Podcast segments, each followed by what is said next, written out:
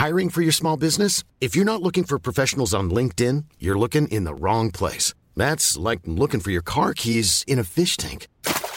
LinkedIn helps you hire professionals you can't find anywhere else, even those who aren't actively searching for a new job but might be open to the perfect role. In a given month, over 70% of LinkedIn users don't even visit other leading job sites. So start looking in the right place. With LinkedIn, you can hire professionals like a professional. Post your free job on linkedin.com slash people today.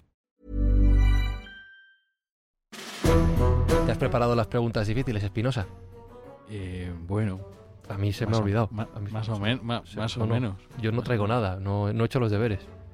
Yo voy a preguntar por, por cosas de cerveza y inteligencia artificial. ¿Tú, tú crees que la inteligencia artificial conseguirá mejorar la cerveza? Será el día que crean ella, cuando yo me siento en un bar y me ponga mi jarra de cerveza, que no Cruzcampo, de cerveza muy fría, Es que esa muy es la pregunta. fría, Esa es la pregunta. ¿eh? Es la- sin que tenga que decir nada. ¿Tú crees que algún día la inteligencia artificial conseguirá convertir la Cruzcampo en cerveza? Eso no lo consigue ni el mago más mago del universo. Buscamos los límites de la ciencia, el futuro de la tecnología, el alcance de la mente humana. Esto es Mindfacts. Bienvenidos a Mindfax, donde cada semana buscamos los límites de la ciencia, de la tecnología y de los imposibles pedidos a la inteligencia artificial.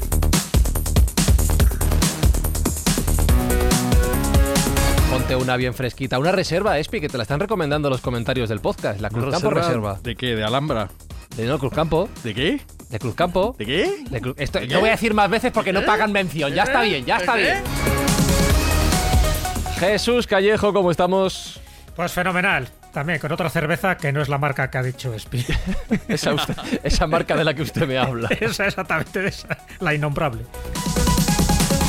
Sergio Cordero, ¿cómo estamos? Pues eh, muy preocupado porque no has hecho los deberes porque te has estado todo el- sa- toda la santa semana viendo vídeos de gatos, que yo lo sé, que lo veo Sí, en tu Twitter. Sí. Retuiteando es que el ahí los de, gatos, de tal. YouTube está muy bien, el algoritmo de YouTube. Pones un vídeo de gatos y salta otro vídeo de gato, otro vídeo de gato. Claro, sí. Eh, Inteligencia artificial. Evidentemente. Claro. Si sumamos que la tuya tampoco es muy para allá, pues.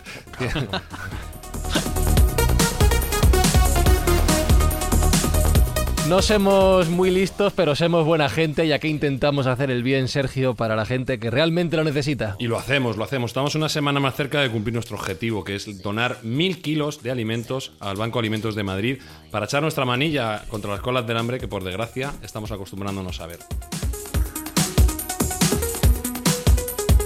Y hoy, segunda ronda del programa sobre inteligencia artificial, hablamos de IA y lo que surja. There's never been a faster or easier way to start your weight loss journey than with PlushCare. PlushCare accepts most insurance plans and gives you online access to board-certified physicians who can prescribe FDA-approved weight loss medications like Wigovi and Zepbound for those who qualify. Take charge of your health and speak with a board-certified physician about a weight loss plan that's right for you. Get started today at plushcare.com slash weight loss. That's plushcare.com slash weight loss. plushcare.com slash weight loss.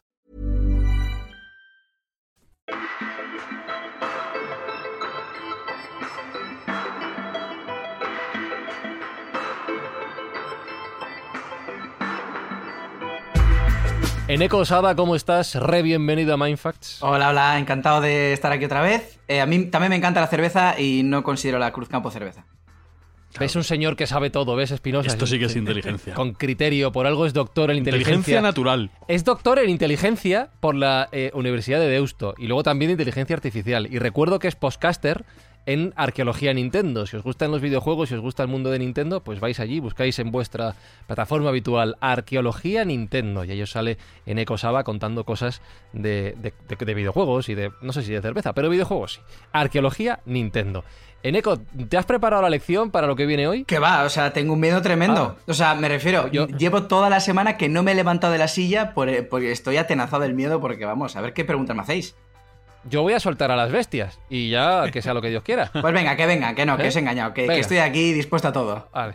Venga, pues ¿quién quiere empezar? Jesús, Sergio, Espi, Espi, Sergio, Jesús. ¿Quién quiere arrancar con la primera pregunta A mí, para a mí, él? a mí no me metas en esta Vale, pues nada, macho. pues Espi ya se raja. A Jesús le veo con Se ganas. me ocurre algo. Ad- adelante, bombardea. Ya, yo creo que una, una muy básica, Venga. una muy sencilla, porque he estado mirando un poco las aplicaciones que tiene la inteligencia artificial. Ya comentamos algo en el anterior programa, pero hay muchas aplicaciones y yo diría que muchos retos. Se habló en el programa anterior de los videojuegos, pero es verdad que también tiene aplicaciones en la industria, en el transporte, en las telecomunicaciones, en la medicina, en la robótica, en sistemas operativos. Y me pregunta en Eco es, ¿dónde no hay una aplicación de la inteligencia artificial de cara al futuro. Es decir, todas las disciplinas, todas las áreas del conocimiento, ¿se puede aplicar la inteligencia artificial o hay alguna que va a quedar virgen? Madre mía. Joder. Iba a decir en el amor, pero ni en eso. Hasta en el amor yo- no van a ayudar. Y yo que estaba tranquilo. Pues. Ah, amigo. eh, todo lo que tenga que ver con, con sentimientos, yo creo que le va a costar muchísimo llegar. Todo lo que. Ah, bueno, a ver. eh, luego también, y ya entrando en tema en harina, una cosa es que se estén haciendo avances de respecto a inteligencia artificial en ciertos campos y otra cosa es que se lleguen a, a utilizar en, el, en nuestro día a día. Por ejemplo, los coches autónomos, que se habla mucho de ellos, que se están haciendo muchos avances. Bueno, sí, la inteligencia artificial está en todo este campo, pero eh, el punto en el que convivamos en nuestro día a día con coches autónomos, me parece que te vaya a pasar muchísimo tiempo. Yo creo que tú harías bien la pregunta, ¿no? O- No, por acá ahora viene Sergio Cordero, que Ah, es vale. el amante de los coches autónomos y te replica. No, hombre, vamos a ver, coches autónomos ya hay, esto es evidente. Ahí están los coches de Google, de Alphabet, que, bueno, pues están funcionando por, por Pittsburgh y por otros sitios de Estados Unidos. Eh, entonces, es verdad que todavía están muy acotados y son en, en según qué zonas, pero los hay. Entonces, la tecnología se puede transponer rápido y fácil. Y es cierto que han tardado más de lo que se esperaba, porque se hablaba en 2015 de un horizonte temporal de 2020, ya ha pasado ese horizonte temporal y no han llegado. También yo culpo en cierto modo a la legislación. La legislación no ha ayudado, especialmente en Europa, no, no va muy rápida. En Estados Unidos ya empieza a haber eh, un campo abierto para, para estos coches autónomos y eh, una vez más tenemos que hablar de- del patrón Elon Musk con su autopilot de Tesla que ya está empezando a ofrecer lo que llaman ellos eh, full self driving, conducción propia, propiamente dicha, que no es tan así, pero bueno, es el nombre comercial que tiene. Y, y yo no soy tan pesimista en el ámbito temporal. Yo creo que lo vamos a ver y el horizonte que yo le calculo son cinco años. A ver, es que el problema no es tanto el punto de vista tecnológico, sino el punto de vista ético. O sea, tenemos que entender que para que un coche autónomo pueda circular por una calle y pueda convivir en un ecosistema en el que también hay coches eh, no autónomos, en el que el error humano está a la orden del día, un coche autónomo va a ser muy difícil entrar. Yo estoy trabajando en proyectos eh, relacionados con esto en el, pues desde el 2015. No siempre estoy trabajando en esto, pero desde el 2015 de vez en cuando he trabajado en esto. Y el tema de la ética es algo, es una barrera que hasta ahora es muy difícil saltar. Os voy a poner un ejemplo. Vosotros suponed que cogéis un avión y os vais a Londres. Lo digo por un terreno en el que no sintamos ningún tipo de apego como podemos sentirlo aquí en nuestro pueblo. Y coges un taxi autónomo y dices, vale, yo quiero ir a mi hotel, que está pues al lado del Big Ben. Vale, perfecto. El taxi es autónomo, te lleva y hay un momento en el que tú estás en una carretera, el coche va a 60 kilómetros por hora y de repente se cruza un niño. Claro, ¿qué hace el coche ahí? El coche, no, en una situación eh, dramática en la que eh, tiene que tomar una decisión entre o atropellar al niño o girar y eh, impactar contra la gente que está en la acera o impactar contra una pared y eh, te- tu vida corre peligro. Entonces, claro, tú Ese has- niño, lleva una, ese niño lleva una camiseta del Real Madrid. Eh, no, no la lleva, la lleva del, del Chelsea. Entonces, en- entonces, entonces mm, habría que hablar, habría que hablar. Claro, Es- estos son datos importantes. Claro, es que hay que tener en cuenta que este tipo de situaciones son súper peliagudas porque, eh, eh, o sea, tienes que tener frialdad para decir, hombre, yo aprecio mi vida que atropella al niño. Eh, claro, pero luego, No haberte metido en la carretera, niño. claro, pero luego piensas Claro, y dices, claro. luego piensas y dices, joder, es que, a ver, yo soy una persona inocente que estoy aquí encima en Londres porque venía a una reunión de, de negocio que no quería venir, he cogido un taxi, soy inocente, he pagado. eh, he- he ¿Qué hecho todo. ¿Qué yo? culpa Claro. tengo yo? Aunque sea una persona mayor, que tenga los años que sea y me da igual. O sea, no quiero morir. Bueno, pero de hecho hubo, hubo- hubo una encuesta a nivel europeo sobre esto, yo recuerdo que participé, en la cual se trataba de investigar cuáles serían los límites éticos aceptables para la población europea en un caso como este. Y de hecho había esas preguntas. Eh, ¿Te puedes estampar contra un muro tú o atropellar a un niño? ¿O a un niño o a una señora mayor?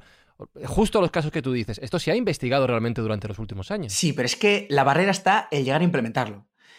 O sea, el, el llegar a. ¿Quién le pone el cascabel al gato? Es Claro, verdad que claro. Lo difícil es que qué legislador va a legislar acerca de eso, eso es lo cierto. Claro, porque. Ese dilema porque- sale en la película Yo Robot. Porque tú imagínate que me pasa a mí, ¿no? Y, y me pasa y, claro, atropello al niño. Bueno, el coche atropella al niño. Bueno, o sea, la repercusión que tiene mundialmente este caso es increíble y sería, eh, evidentemente, una piedra en el camino de los coches autónomos. Pero es que si gira el coche y me muero yo, dejando en mi casa a mi mujer, con mi hijo, con mis dos gatos y a mis padres y a no sé qué, eh, claro, mi familia también denunciaría a la empresa del... O sea, es que tomes la decisión que tomes, va a haber eh, muchísimos, muchísimos problemas. Entonces, Sí, pero ya se han dado soluciones también a este dilema. ¿eh? Hay dos soluciones que se pueden plantear, aunque no sean eh, siempre las éticamente las mejores, pero son dos soluciones. La primera El solución es dejar al coche que calcule cuál va a ser el mal menor.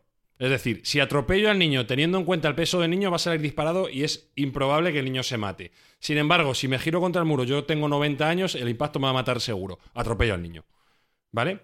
Esa es una solución. Y la otra solución, que es la solución puramente económica, es dejemos a las marcas que decidan qué hacer con cada uno de sus modelos. La marca A decide que el niño mala suerte, que no haber cruzado. Y tú vas a estar seguro 100% siempre. Y la marca B decide que hay que proteger al niño y que le vas a llevar tú las de perder. ¿En qué coche autónomo vas a montar? ¿En el A o en el B? Y que sea el propio Hostia. mercado el que se autorregule. claro, Lo que pasa es que eso tiene, tiene unas implicaciones con las aseguradoras de, unas- de un tema económico que sería Claro, brutal. pero- eso. Pero- si tú lo hilas eso, Sí, sí, pero... ostras, lo mismo en un coche te montas y el seguro de ese coche vale cuatro veces más que... Claro, claro, No es sé, que ten en cuenta que tú, ¿eh? tú lo que vas a pagar por el uso de ese coche, ya que no vas a pagar por la propiedad del mismo, si solo por el uso, una gran parte va a ir a asegurar las posibles problemáticas que vuelva a haber en, Claro. en, en ese tipo de accidentes. Que lo cierto, Lo que le salga más barato. que lo, que lo, lo cierto, si es más barato atropellar al niño, atropellar al niño. Vamos. bueno, habría, habría que verlo, habría que verlo. En todo caso, eh, ya te digo que hay, hay solución para eso, por lo menos teórica. Otra cosa es que, claro, nos guste o no, ¿no? Eh, Que igual no, no, no, no apreciamos ese tipo de soluciones. O salomónica o económica. Pero es que las soluciones eh, teóricas no son del todo fiables porque esto, el caso que tú has dicho es un problema de optimización. Y, y, claro, eh, decimos, bueno, pues que haya una... Eso es una función objetivo, lo que te has comentado, una función de fitness. Eh, minimizar el daño. Vale, pero generar una función matemática que computacionalmente sea capaz de minimizar ese daño es muy, muy, muy difícil. Es uno de los retos. El que, ¿cómo, o sea, ¿cómo implementas una función que sea capaz de calcular el daño mínimo en ese, en ese escenario? Además, que a mí me da igual el daño mínimo, que yo quiero vivir. O sea, me refiero que, que luego también el hecho de lo de las marcas, lo que va a hacer es que eh, vas a tener que aprenderte cuáles son las marcas y cuáles son sus patrones de actividad. Eso va a ser un rollo. Y que. No, porque tú tienes en tu suscripción, tú tienes eh, los vehículos que son apropiados a tu criterio, ¿sabes? Entonces no te vale. Igual que tienes diferentes operadoras de telefonía, vas a tener diferentes proveedores de movilidad. Y entonces tú vas a elegir la que realmente se ajusta al parámetro que tú quieres. Pero fijaos una cosa, estamos, estamos andando mucho en el ejemplo del coche autónomo y el accidente, pero yo creo que hay un debate incluso previo en la ética, que es la cuestión de la confianza. Todo este ejemplo que estáis poniendo me está recordando a una serie de televisión que yo creo que nos recomendó David Sentinella, compañero de la escóbula, que es Upload, que está en Amazon Prime. He visto la primera temporada y la verdad es que me ha gustado bastante, es entretenida y plantea muchos de estos, muchos de estos debates. De hecho, eh, la historia nace con un accidente de un coche autónomo. Bien, creo que, que, la confianza, más allá de esos debates éticos de si me monto en el coche y atropello, no sé qué, ¿estamos preparados en ECO para delegar en las máquinas este tipo de decisiones? Porque en esta misma serie, por ejemplo, todavía salía el concepto de los luditas, aquellas personas que no creen y no quieren este desarrollo tecnológico en nuestras vidas porque no lo consideran positivo y porque no creen que las máquinas tengan que asumir ese rol tan humano en nuestras decisiones. ¿Tú crees que estamos preparados, no sé a día de hoy o en cuánto tiempo lo estaremos, para aceptar esta realidad? Sí, dependiendo del campo de aplicación, yo creo que sí que estamos. eh, También se está trabajando mucho eso en el trustworthiness, se llama. O sea, el, hecho de que sea fiable, sea explicable la inteligencia artificial, sea. eh, pues eso, que, que se pueda utilizar. Pero yo creo que también va a estar supeditada completamente al rendimiento. O sea, es decir, por ejemplo, imaginaros que un médico eh, tiene un sistema de deep learning para detectar manchas en la piel y detectar si es cáncer o es una mancha benigna. Y tiene un algoritmo que funciona bien. ¿Qué es lo que pasa? Que puede funcionar mil veces bien. que la primera en el que el algoritmo detecte que eso es una mancha benigna y realmente era un tumor y el paciente pues sufra un destino indeseable, el impacto va a ser bestial. Y eso, ese tipo de impactos hace... O sea, el, caso de la inteligencia artificial es que los casos de éxito suman poco a la confianza y un caso de error resta muchísima confianza. Porque, porque es eso. O sea, yo voy a confiar en que haya un sistema de inteligencia artificial que me haga la compra todas las semanas, pero el día que, o dos días que me traiga la compra mal y me haga una puñeta, pues a lo mejor dejo de confiar y empieza a ir yo otra vez al supermercado. Entonces, claro, dependiendo del impacto que te genere a ti, pues vas a poder confiar más o menos en, en la inteligencia artificial. Yo te voy a dar una respuesta, Fran, a tu pregunta también. Eh, cuando vas a montar un avión, el 90% va a una máquina conduciendo, no va a los pilotos. Los pilotos aterrizan y despegan. 90% Sí, pero yo- pero yo del vuelo es una máquina. Ah, amigo, eso es que entonces es ignorancia selectiva. Claro, claro, No, claro. Entonces puedes pensar que cuando subes en un coche hay un enanito dentro y, y va conduciendo y tú no lo ves, ¿sabes? Vale, vale. Por querer pensar. Claro, pero es diferente porque hay un piloto y un copiloto que en caso de que pase algo puede tomar la- las riendas. Claro, en un coche autónomo lo ideal es que no haya nadie al, volante. Ta- también, por ejemplo, se está trabajando con coches autónomos en los que el conductor está simplemente viendo y en cualquier momento puede tomar el volante. Pero claro, desvirtúa Bueno. un poco el concepto. Los de, los de Waymo, los que hemos dicho de Alphabet, los quitaron, quitaron ya a los conductores. Ya no, antes sí iba como de seguridad y ya no. Incluso en China también están saliendo diferentes marcas que también están apostando por eliminar directamente al conductor, porque no es necesario, porque en más de varios millones de kilómetros conducidos no han tenido ningún incidente, con lo cual pues se elimina al intermediario. Claro, eh, luego también es algo que yo siempre suelo decir mucho, ¿eh? porque eh, evidentemente, eh, o sea, es como tú a Alan Turing en 1950 le dices que en un futuro vas a tener un cacharro en casa que le preguntas cuál es la, eh, el precio del oro y te lo dice al instante, tú le dices eso y no te va a creer. Entonces, claro, eh, yo no me estoy comparando con Alan Turing, ¿eh? pero tú ahora, me, yo ahora soy muy escéptico en el- con el tema de, de los coches autónomos, pero que puede ser que en cinco años de repente se haga un avance increíble y que, y que estén funcionando, ¿eh? Y claro, en ese momento de cinco años pensaréis, joder, qué cosa va, no tenía ni puñetera idea. Pues bien, Tanto doctor, tanto doctor en Tanto cosas y doctor mírale. Lo, lo ha dicho. Conduciendo todavía A su mí- yo voy a decir una cosa. A mí este- esta opinión de Neko me, me gusta porque es que lo- hace un par de semanas vi la noticia de que Rusia está fabricando eh, androides con capacidad de lucha autónoma para su ejército y se me pusieron los pelos como escarpias. Porque el siguiente punto de eso es usarlos como policías en las ciudades. Entonces, imaginaos Claro. las implicaciones éticas de esto. O sea, yo no sé si será verdad o es un farol de Rusia. Pero ahí está la noticia publicada en el español, eh, que no es en berzas.com. Pero Espe, no solo éticas, sino también jurídicas. todo. Es decir, que es que estamos hablando de coches autónomos, pero vamos a extenderlo un poco más a lo que son los robots. Los robots Claro. y además las maquinarias con eh, aplicaciones militares. Eh, cuando estas máquinas tienen, vamos a llamarlo, una especie de autoconciencia suya, es decir, que pueden de- determinar una decisión sin intervención humana, ahí entramos en dos terrenos muy peligrosos. Por una parte, el terreno legislativo, el terreno eh, de se consideran estos sujetos de hecho y de derecho y por lo tanto están sometidos al código penal o al código civil. Y segundo, la ética, es decir, las actuaciones que, ellas, que ellos hagan eh, luego tienen una, vamos a llamar, una justificación ética, es decir, han tomado, por ejemplo, la solución menos mala, lo que decíamos antes del coche autónomo.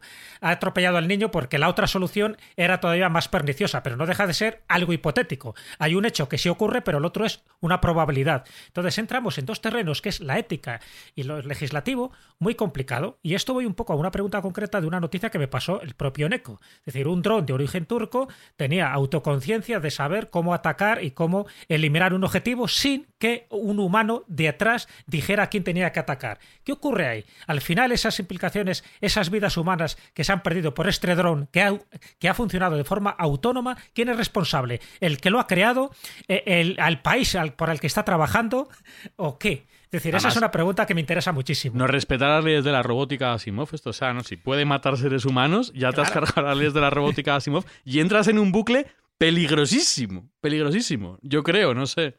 Eh, este es un tema que da para hablar bastante y que a mí me, apasiona realmente. Eh, el tema de los drones, es increíble la cantidad de funcionalidades que se pueden hacer con los drones buenas. Es decir, en un, por ejemplo, hay un derrumbe en un edificio o hay un incendio y en estado catastrófico quieres ver si hay supervivientes o quieres ver cómo ha quedado el terreno. Pues metes un enjambre de drones y pueden reconocer, explorar el terreno, te hacen un mapeo y te pueden detectar si hay supervivientes o no. Por ejemplo, también se pueden utilizar para en grandes en grandes eh, plantaciones, por ejemplo, de lúpulo que luego va a ser utilizado para hacer cerveza, se puede, por ejemplo, eh, ver si las plantas tienen algún tipo de enfermedad, si las plantas están creciendo bien o no, eh, por eso, con enjambres de drones en muy poco tiempo y de una forma muy precisa. O, por ejemplo, drones que pueden hacer pastoreo, pueden pastorear ovejas. Vale, pero también existe el lado contrario, y es, un, es terrible, existen drones que son auténticas máquinas de matar. Tú puedes coger además con un... hemos visto Terminator, no nos gusta. Pero es que es... O sea, hay un vídeo en internet que es un dron que me entra en la palma de, la mano, yo no tengo la mano muy grande, entra en la palma de la mano, el, el dron vuela, eh, empieza a buscar en una sala, se aloja en una especie como de maniquí que hay, se pone en la, bueno, se aloja en la cabeza, bueno, se apoya en la cabeza del maniquí y revienta. O le revienta o le mete un, tiro eh, en la cabeza de ese maniquí. Eso es terrible. Eso es terrible, es una funcionalidad lamentable. ¿Qué es lo que pasa? Que eso realmente es eh, potencia militar. Y lamentablemente, el hecho de que sea una potencia militar también hace que se esté invirtiendo mucho en esto. Hay mucho tema ético de si eso se puede hacer o no se puede hacer. ¿Por qué? Porque no hay de momento, no esto no es como la convención, las típicas convenciones de Ginebra que te dicen lo que tienes que hacer con los, con los rehenes y tal. Bueno, sabréis vosotros más que yo. Pero bueno, no hay una legislación vigente que te diga si es legal o no es legal. Estados Unidos ya lo utiliza alguna vez o no. Pero bueno, el caso es que, como bien dice eh, Jesús, antes, bueno, eh, eh, le pasa una noticia del ataque este del dron. Claro, ¿Qué es lo que pasa? Yo, que trabajo en la inteligencia artificial, que me gusta la inteligencia artificial, encuentro titulares como este. Los drones asesinos ya son realidad y matan en Libia. Otro, de. Bueno, no, no voy a decir medio de comunicación. Rebelión de las máquinas. ¿Por qué un dron disparó a un humano por iniciativa propia? Y joder, es que se me caen los calzoncillos al suelo. Tú no puedes. Yo, yo ya me he hecho cosas. Bueno, de lo, que se vea también en ciertos medios hay que ser escéptico también. Pero es que tú no puedes poner esto en los medios de comunicación. Eso sí, por ejemplo, eh, Business Insider España pone: registran el primer ataque de un dron sin supervisar contra humanos. Vale. O la ONU informa del primer ataque con drones autónomos a personas. Vale. Sí, esa es la realidad. Y es terrible. No la hagas más terrible. No infundas miedo. Vale. ahora, si queréis, puedo explicar lo que hizo el dron ese. Eh, lo del dron autónomo, si queréis.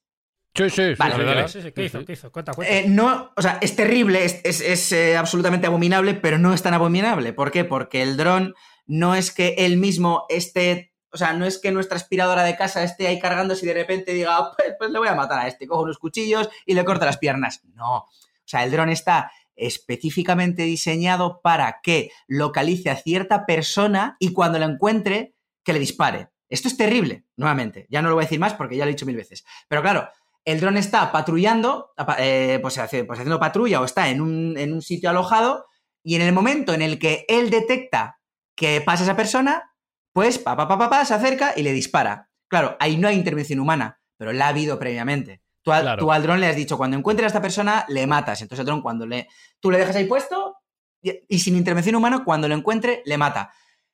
Es terrible, pero no es, vuelvo a repetir... Eh, la rebelión de las máquinas. No es rebelión de las máquinas porque un dron dispara a un humano por iniciativa propia. Joder. No es Terminator. Claro. Al final hay una revelación contra la humanidad. es que este tipo de cosas hacen daño al campo, a mi, querida inteligencia artificial. Hacen daño. hacen daño. De hecho, estamos hablando mucho y de cosas muy complicadas del presente de la inteligencia artificial y del debate ético, pero ¿qué os parece si a continuación miramos al futuro de esta disciplina, que estoy seguro de que es apasionante?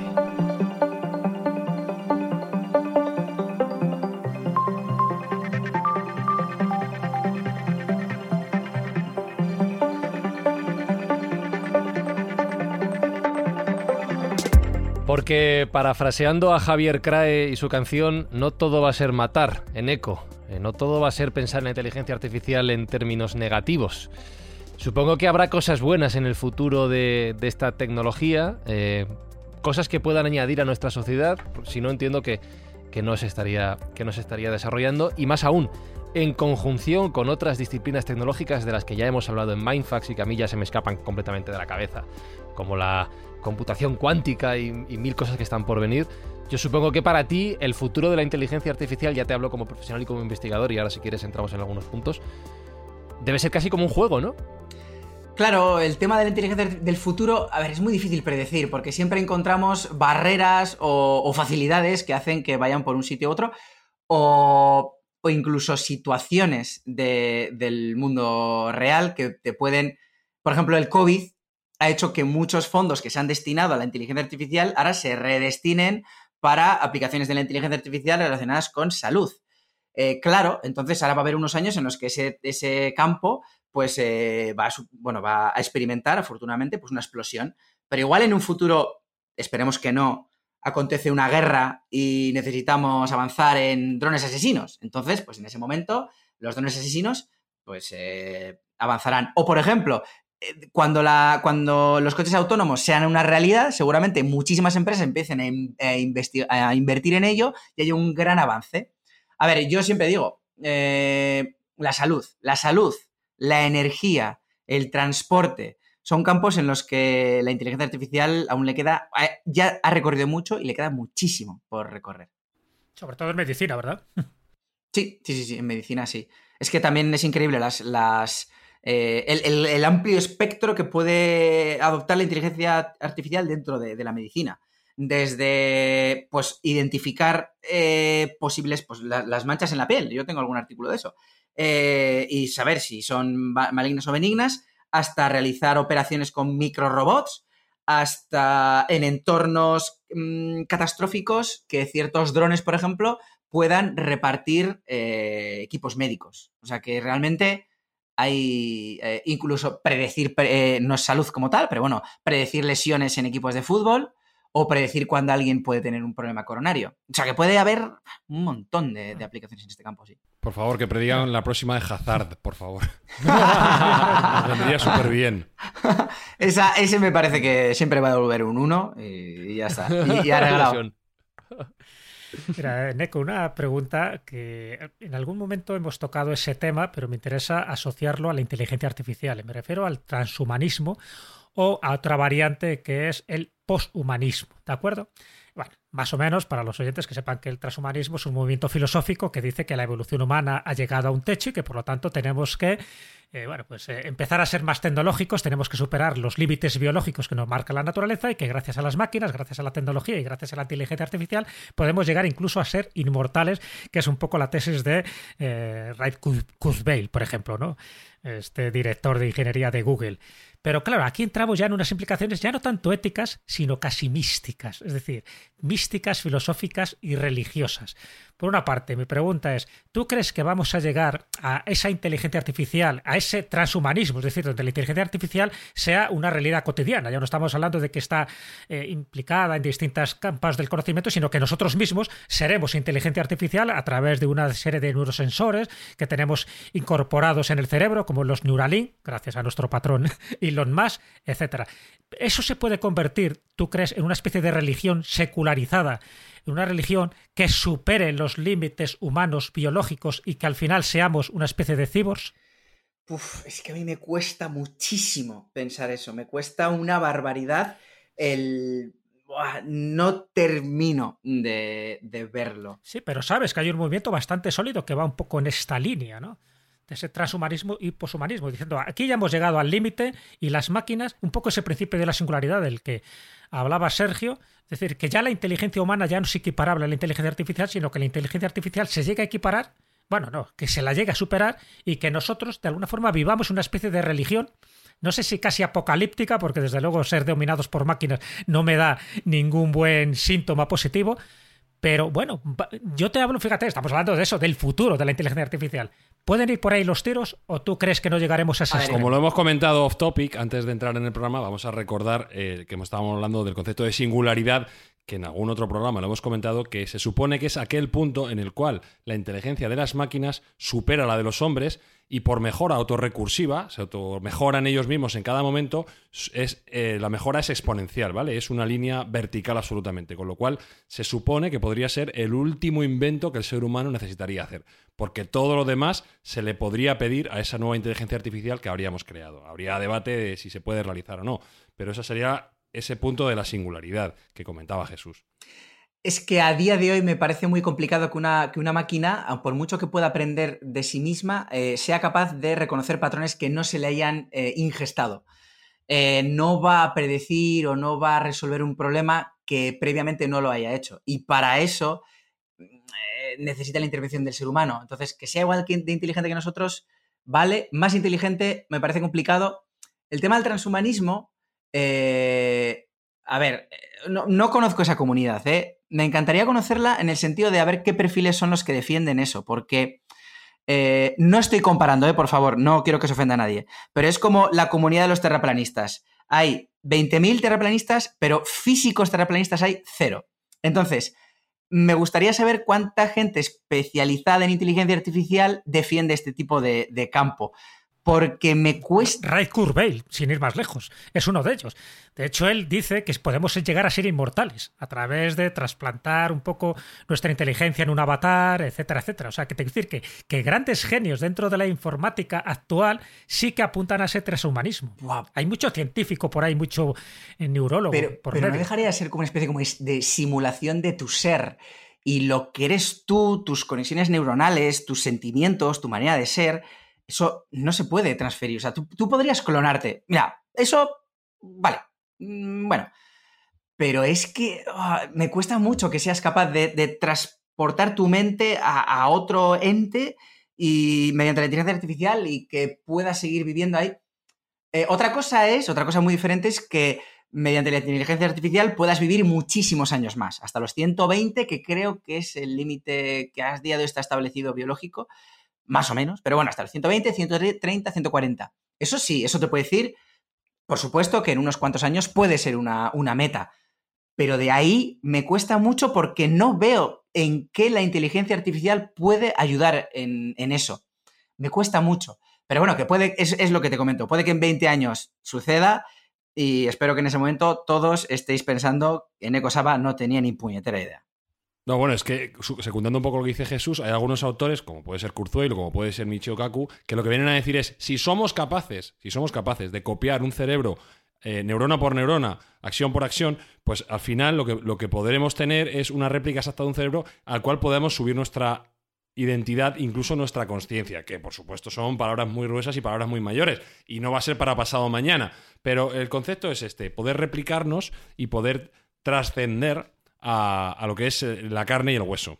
Sí, eh, eh, mira, y en este caso sí que puedo hablar de otro campo que, habéis comentado, que lo ha comentado Fran, de la computación cuántica, y es que el peligro que tiene de teorizar sobre algo que todavía no ha llegado. Porque, por ejemplo, esos, estudios, esas teorías pueden estar genial, pero luego a la hora de llevarlas a la práctica, ahí es donde veo realmente lo complejo, porque, por ejemplo, la computación cuántica, que tiene un montón de beneficios y es un campo realmente prometedor. Durante muchos años se han hecho muchos estudios teóricos que decían que gracias a la, computación cuántica se iban a resolver ciertos problemas. Pues ahora que los ordenadores están más maduros que en aquel momento, se ha descubierto que eh, varios de los problemas, una cantidad reseñable de problemas que anteriormente se pensaba que se iban a resolver, finalmente no se pueden resolver con la computación cuántica. Entonces, Claro, estas teorías pueden estar muy bien, el tema de si conseguimos replicar un cerebro humano célula por célula, entonces podríamos... Ya, pero es que igual no podemos. Em, entonces, por eso prefiero mantenerme escéptico a, día de hoy. Como vas, Espinosa, yo tengo la cabeza ahora mismo que me revienta, ¿eh? No, estaba pensando, es que aunque pudiéramos clonarnos físicamente y nuestro contenido genético fuera idéntico, hay una cosa que es el fenotipo y esa es la suma de, nuestra, de todas nuestras vivencias, de todo nuestro ambiente. Y todo eso no se puede replicar.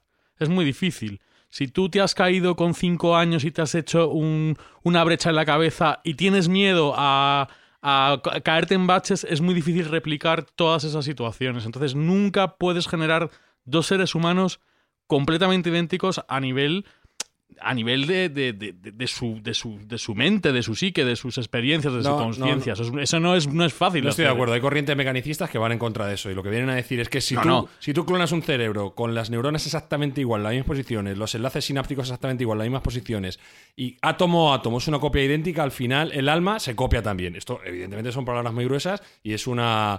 Eh, Sí, es una una afirmación, una afirmación brutal. Un, un- un- un- Pero- Entramos pero en el un terreno de la mística. Un poco me tiro un triple desde, desde otro Sí, pero campo. ojo, ¿eh? Entramos en la religión ahí. o- Ojo que en, es- en Claro. esa línea está Michio Kaku, que no es Sergio Cordero el que lo dice, Mm. con lo cual hay gente muy, muy potente que está avanzando por esa línea. Por supuesto que nos queda muchísimo tiempo para saber si esto es verdad o no, Mm. porque creo que a día de hoy lo más que hemos clonado es el cerebro de una rata y nos ha costado muchísimo llegar hasta ahí, con lo cual Mm. eh, a clonar el cerebro humano, salvo que opere la ley del retorno acelerado de Kurzweil y mejoremos mucho en muy poco tiempo, que no parece tampoco tan probable, pues va a tardar mucho en, en llegar. Pero bueno, yo sí quería preguntarle a Eneco acerca de estas posibles superinteligencias, en el momento si alguna supercomputadora es capaz de mejorar nuestra capacidad de procedimiento. eh, Nick Bostrom, que es también uno de los grandes pensadores en esta línea, él propuso que había tres líneas en las cuales una, una inteligencia artificial superinteligente nos podría ayudar como humanidad. La primera es como un oráculo. Y como un oráculo sería que le podríamos hacer cualquier tipo de pregunta y nos daría la respuesta correcta. Por ejemplo, ¿cómo puedo hacer un coche mejor? ¿O cómo puedo hacer que los coches eléctricos no atropellen niños?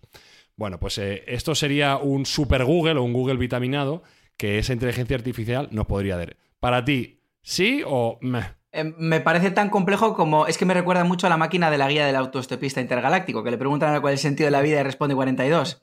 Mm. Eh, puede, o sea, evidentemente, eh, es- eso sí que puede pasar. Lo que pasa es que habría que eh, bajar a tierra nuestras expectativas. O sea, me refiero, sí que podríamos, podría ser un oráculo en el sentido de que si tiene muchísima capacidad de cómputo y tiene muchísimos datos, a lo mejor sí que podría llegar a predecir eventos futuros que sean medibles, como pues el, pues no sé, hombre, ahora mismo el tema del tiempo pues ya se predice bastante bien. Pero bueno, Sí, pero ojo, ojo que predecir el tiempo hace igual 60 años, un poco Mm. más, 80 años, a lo mejor era una cosa como de magia negra también. Sí, Entonces, sí, sí. a día de hoy tenemos un proto oráculo que es Google, que ya nos predice muchas cosas y nos Mm. dice si mañana va a ser bueno o va a ser malo, llévate una rebequita que va a hacer frío esta noche. O sea que, que en ese aspecto tenemos ya la semilla puesta. Si, si esa capacidad de computación y esa capacidad de inteligencia artificial avanza tanto, igual podríamos llegar.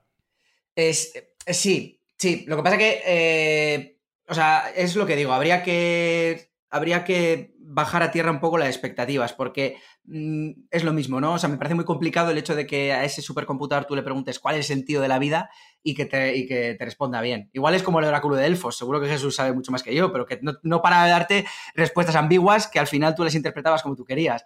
Entonces... mm, Esa es la clave de los oráculos. Entonces- que tú interpretes luego lo que te diga. eh, sí que creo que va a haber supercomputadores que van a ser capaces de predecir algo, cosa, cosas que a día de hoy se nos escapa de nuestra mente por completo. Eso estoy completamente convencido y en eso estoy completamente de acuerdo contigo. Pero sí que creo que preguntas más abstractas, pues le, le- le va a costar. Le- No, le- eso le va a costar, yo, yo también lo creo. Pero bueno, como te digo, dentro de estas tres fórmulas, la primera era como oráculo, la segunda Sí. es como genio, que como genio es, eh, si es capaz de utilizar herramientas moleculares, va a poder hacer cualquier tipo de elemento que le digamos. Por ejemplo, haz un motor que nos lleve a más allá de las estrellas. Entonces, él aplicará todo ese conocimiento que tiene exponencial y con, por recombinación atómica sería capaz de, de realizarlo.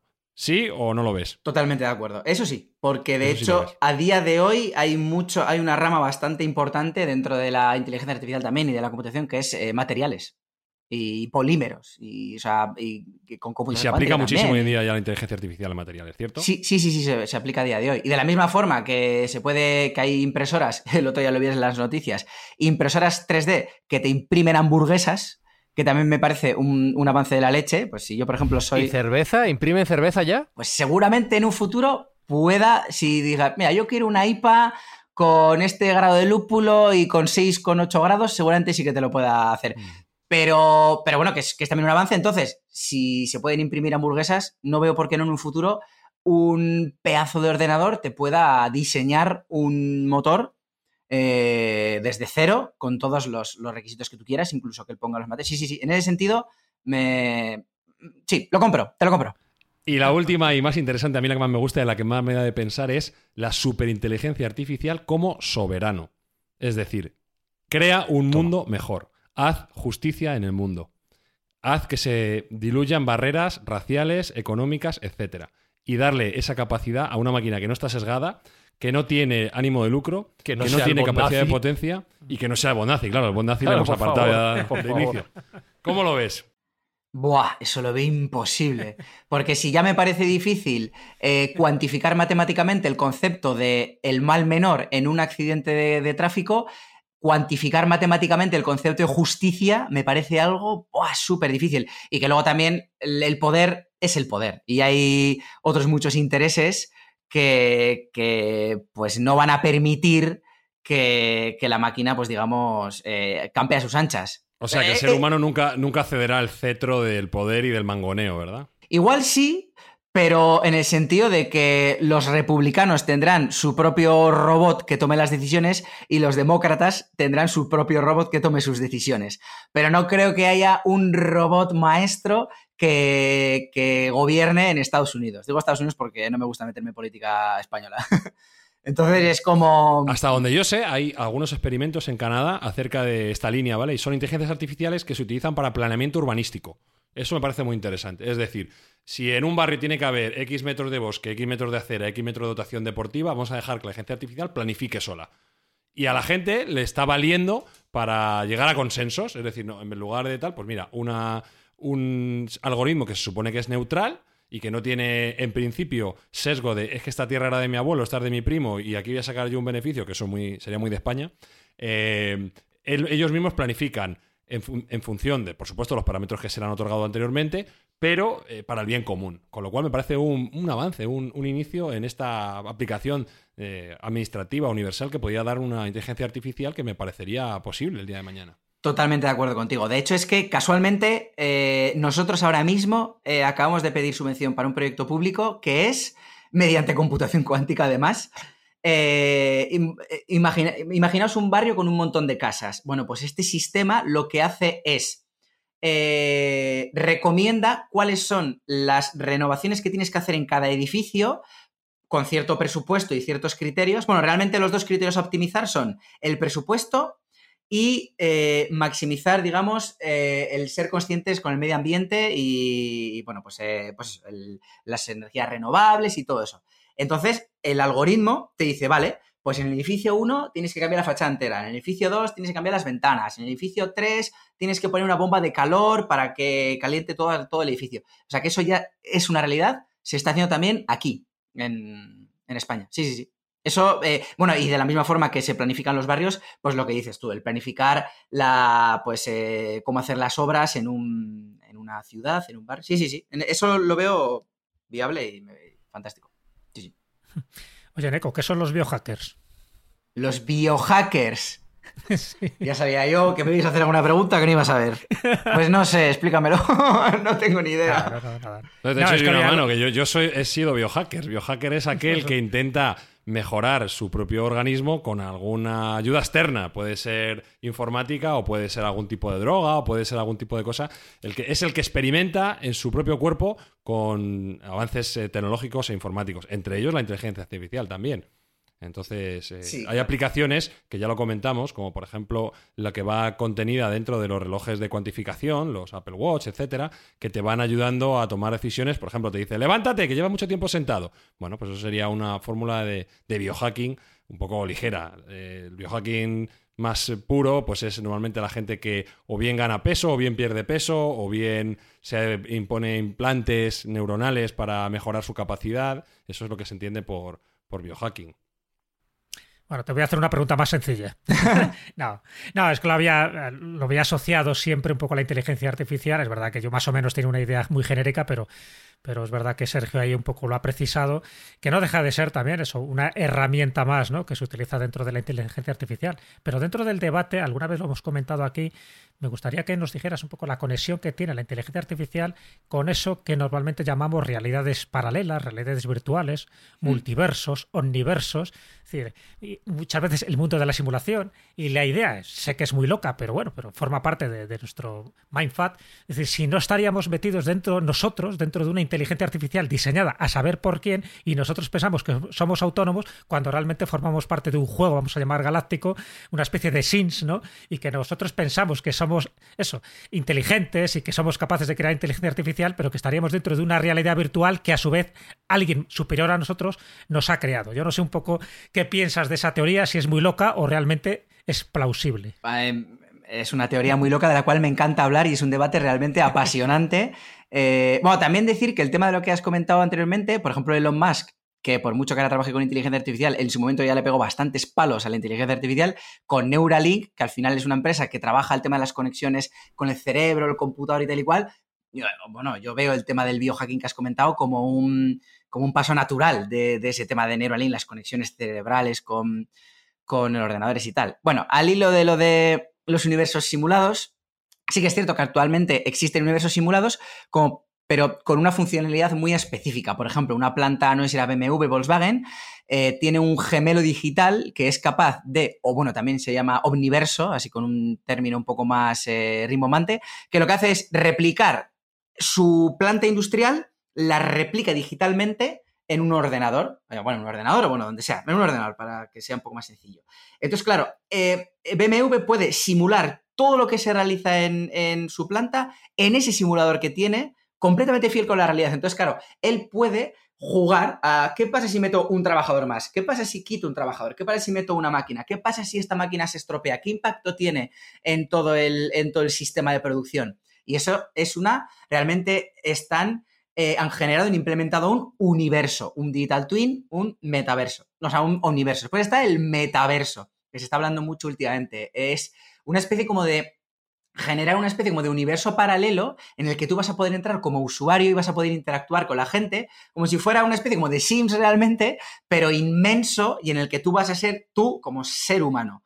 Esto, por ejemplo, eh, está muy bien con el tema de generar un universo en el que haya diferentes tiendas, imagínate, o videojuegos. Tú actualmente en los diferentes videojuegos, eh, por ejemplo, en el FIFA tienes los FIFA Points, en el Fornite tienes los pavos y en, la, en Amazon no existen, pero bueno, puedes tener las Amazon Points. Pues claro, en un metaverso en el que exista, en el que tú actúes como ser humano y existan las diferentes tiendas, existiría como una moneda, digamos, unificada. Y bueno, es un universo en el que tú incluso podrías compartir tu casa y tal. Eso sería lo más cercano a un universo simulado. Pero ¿cuál es el problema? Que tu yo va a interactuar con ese metaverso desde manera exterior. O sea, realmente las personas que se van a mover por ahí vas a ser tú en tu vida real. El tema de los universos simulados es una, es una eh, corriente que a mí me apasiona no la defiendo, pero me apasiona, porque genera mucho debate. Eh, yo no creo que nosotros seamos un universo simulado porque eh, me parece muy difícil a día de hoy simular un ser humano. O sea, porque yo estoy viviendo, joder. Yo me pellizco la cara y me duele. Yo bebo 10 cervezas y me emborracho. Me parece muy difícil que, un, que una máquina haya sido capaz de simular todo esto que yo estoy sintiendo. Y que realmente es eh, claro, porque en, el momento en el que el ser humano sea capaz de implementar un robot que sea capaz de sentir de verdad, en ese momento igual sí que podría decir, vale, estamos más cerca de... abrazo tu teoría. Pero hasta ese momento me parece muy difícil. Sé que es una corriente que existe, que me gusta mucho, que genera muchos debates que yo ya he tenido y que me encanta. Me, encanta. Yo, te haré, yo te haré una pregunta adicional y es, ¿sabe Super Mario que está dentro de un videojuego? Pues eh, sí, porque Super Mario cuando yo enciendo nuevamente la Nintendo Switch, eh, no he aprendido nada de lo que yo previamente he hecho con él. O sea, Super Mario no evoluciona, no, no, no me reconoce. Eh, evidentemente no sabe que está en un juego el pobrecillo. Es... Y me da pena, y me da pena. Ahí quiero ver esa analogía. Igual que él no lo sabe, quizá nosotros tampoco lo sepamos. Claro, claro, pero es que Mario le estás moviendo tú desde fuera. Tú a Mario le puedes hacer que se pegue cabezazos contra la pared, puedes hacer que se meta en un montón de lava. Entonces Mario realmente no tiene sentimientos. Mario no actúa por sí mismo. Si Mario, cuando yo encendiese el juego, me dijera, ¡Oh, Paneco! ¿Qué tal? Buah, ayer estuve viendo el partido del Milan, ¡buah! Os habéis clasificado para Champions, qué igual, venga, vamos a tomarnos unas cervezas, luego Mario se emborracha, luego se enamora de una princesa, tal, no sé qué Ah, vale. Bueno, lo que pasa es que los sentimientos son, niveles, claro, son, niveles. Son, una suma, son una suma de reacciones bioquímicas y pulsos eléctricos. Ojo. Pero es que me parece tan Es así. Son pulsos eléctricos y reacciones bioquímicas. A ver, evidentemente yo no voy a ir violentamente en contra de vuestra teoría, pero yo respetuosamente No, no, no. la defiendo. No, no, esta teoría es de Sergio, que es el que está No, convencido no, de que vivimos en una Y- y me- y- y parece que lo dijo, ya comenté que quien lo dijo era Nick, Nick Bostrom, que ya hemos hablado de él.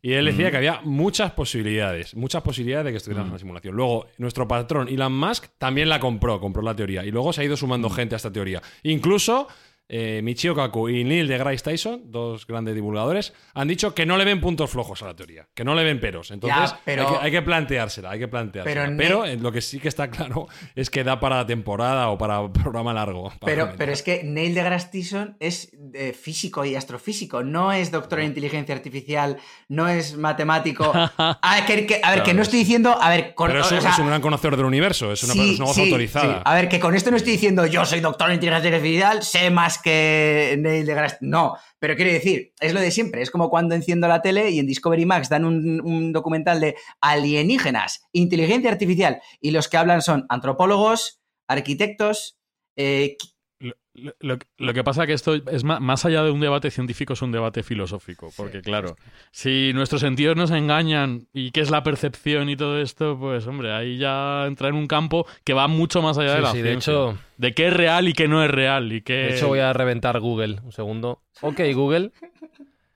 ¿Tienes sentimientos? Claro que tengo emociones. A veces me siento así. o así. O así. Mira, ¿te pensabas tú que no? Claro. Pero en cualquier caso, cada vez que me hablas me pongo contenta. Jo, qué susto. Hombre. Creía que iba a decir otra cosa. Eh, Y sabe de más hecho, de ti. eh, de hecho, te voy a hacer una última, una última pregunta, Eneco, una reflexión que, que hace tiempo que no traigo a, a Mindfax, pero que al final acaban así muchos episodios, que es el tema de jugar a, a ser Dios. En este caso no es jugar a serlo, sino es jugar incluso a crearlo, ¿no? Hemos hablado de la inteligencia artificial como ese gran oráculo, como esa gran fuente de conocimiento infinita que crece exponencialmente, que nos va a dar las respuestas a todas las dudas que tengamos. Quizá el gran reto que tengamos en los próximos años con la inteligencia artificial sea medir expectativas, sea ponerla en su lugar y ser conscientes de lo que se va a poder y no se va a poder hacer con ello, o mejor dicho, de lo que es y de lo que no es. Efectivamente, a mí me parece que es uno de, de los mayores retos que, que los que trabajamos en inteligencia artificial tenemos que hacer. El hecho de, eh, joder, bajar a tierra un poco las expectativas, que está genial, que a mí me encanta hablar de todo esto y me lo paso como un gorrino en una charca, pero hay que poner la- las expectativas en lugar en los que están. Y luego lo de jugar a ser Dios. Eh, nuevamente, eh, lo del coche autónomo, en el momento en el que tú le dices a un coche cómo tiene que actuar o no, quién tiene que morir, quién no, realmente estás entre comillas jugando a, ser Dios. Y que conste que con este programa parece que soy un completo contrario a los coches autónomos, para nada. A mí me encantaría que existan, me encantaría que estuvieran entre nosotros, soy un poco escéptico, pero los defiendo violentamente, los defiendo a tope. De hecho, has puesto el ejemplo perfecto. El día que la inteligencia artificial sea capaz de recrear la felicidad que le produce a un gorrino sumergirse en esa charca de barro, entonces ya habrá conseguido el objetivo de pasar lo que no nos imaginamos hasta ahora. Eh, te invitaremos para hablar de este concepto, si quieres, el gorrino en la charca virtual en Eco. Perfecto. De tantas, de tantas cosas. De eso también sé. Has visto, Espinosa, que en Eco Saba controla, ¿eh? Sí, sí, en Eco, en Eco está arribísimo ahora mismo. Es el top, top Vamos, es el, el señor Mindfax. Sí, sí, sí, sí, sí. Sí, sí, Pues top os recomendamos escucharle en su podcast. Aquí no diremos bien podcast jamás. eh, Arqueología. Nintendo, su podcast de videojuegos. Y, y seguirle en todo lo que cuenta, en todo lo que va publicando en su labor profesional de investigador. Ya sabéis que es doctor en inteligencia artificial por la Universidad de Deusto y además un buen tío, que es lo más importante de todo y lo ha demostrado en estos dos episodios de Mindfax en Eco. Muchísimas gracias por acompañarnos en estos dos ratitos en los que hemos aprendido un montón. Joder, muchas gracias a vosotros. Eso último que has dicho es lo que realmente me llevo. Que, que creáis, bueno, que creéis que soy buena persona, yo creo que lo soy, ¿no? Pero bueno, que creéis que soy buena persona es lo que, con lo que me llevo. Y del Athletic. Eh, no, soy del Milan. Ah, Es ya la hemos terrible, liado. es terrible. Sintonía de salida, Espinosa. En años bajos. Sintonía años de bajos. salida, ya la hemos liado. eh.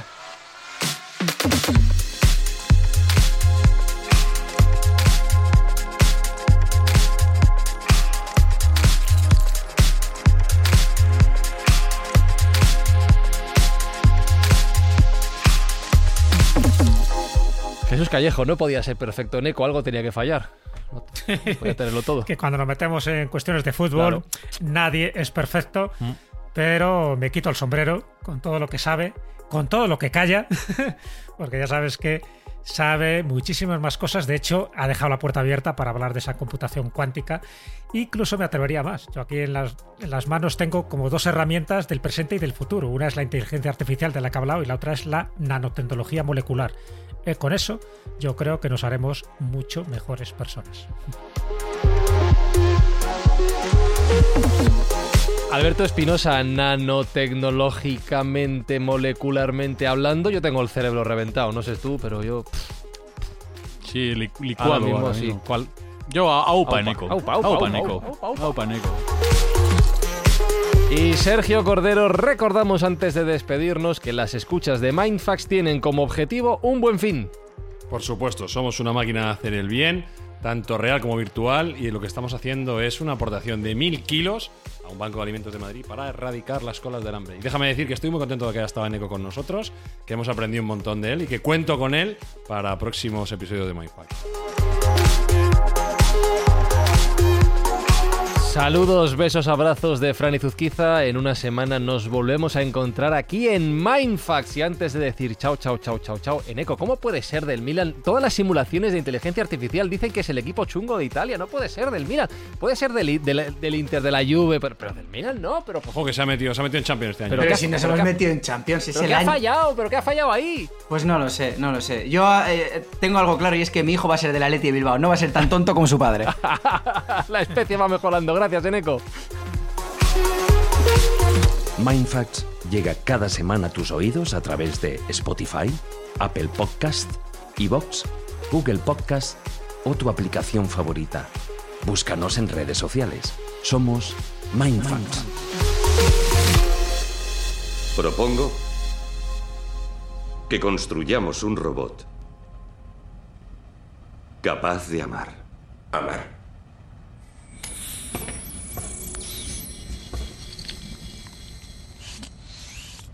Dime, ¿qué es el amor? Amor consiste en abrir un poco los ojos, respirar más deprisa, subir la temperatura de mi piel, tocar... mi- Etcétera, exactamente. Gracias, Ira. Pero no me refería a simuladores de sensualidad. He utilizado la palabra amor. Como el que siente un niño por sus padres. Propongo que construyamos un niño robot capaz de amar, un niño robot que quiera sinceramente a los padres o al padre que le haga la impronta con un amor que no tendrá fin. Si un robot pudiera amar realmente a una persona, ¿qué responsabilidad tendría esa persona a su vez con respecto al meca? Es una cuestión moral, ¿no? La más antigua de todas. Pero en el principio no creó Dios a Adán para que le amara. Support comes from ServiceNow, the AI platform for business transformation. You've heard the hype around AI. The truth is, AI is only as powerful as the platform it's built into.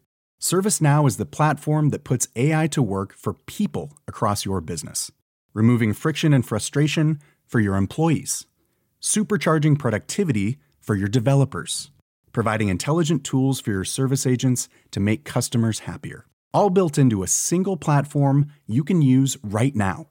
That's why the world works with ServiceNow. Visit servicenow.com/slash AI for people to learn more.